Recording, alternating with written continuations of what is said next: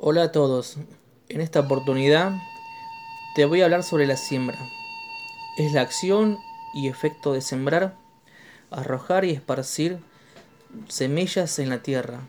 Está preparada para tal fin o hacer algo que dará fruto.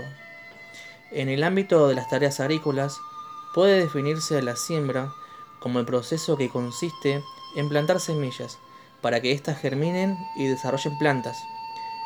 Pero en el ámbito de Dios, la siembra es súper importante. Dar su mensaje, el de salvación.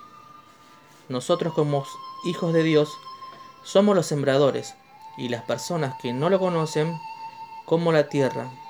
Debemos sembrar la semilla, la palabra del Señor, para que en su tiempo pueda dar fruto y así disfrutar de la buena cosecha, es decir, personas para el reino de Dios.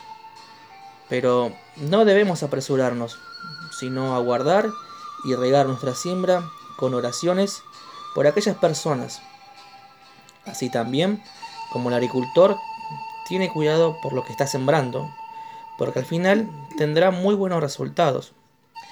Jesús en el libro de San Marcos, capítulo 4, versículo del 14 al 20, nos enseña sobre el sembrador y los diferentes lugares donde cae la semilla.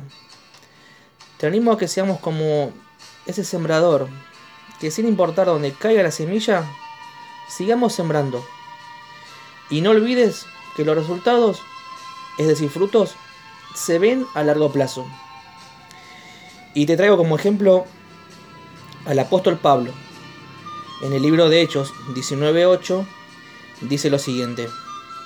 Entrando Pablo en la sinagoga, habló con denuedo por espacio de tres meses, discutiendo y persuadiendo acerca del reino de Dios.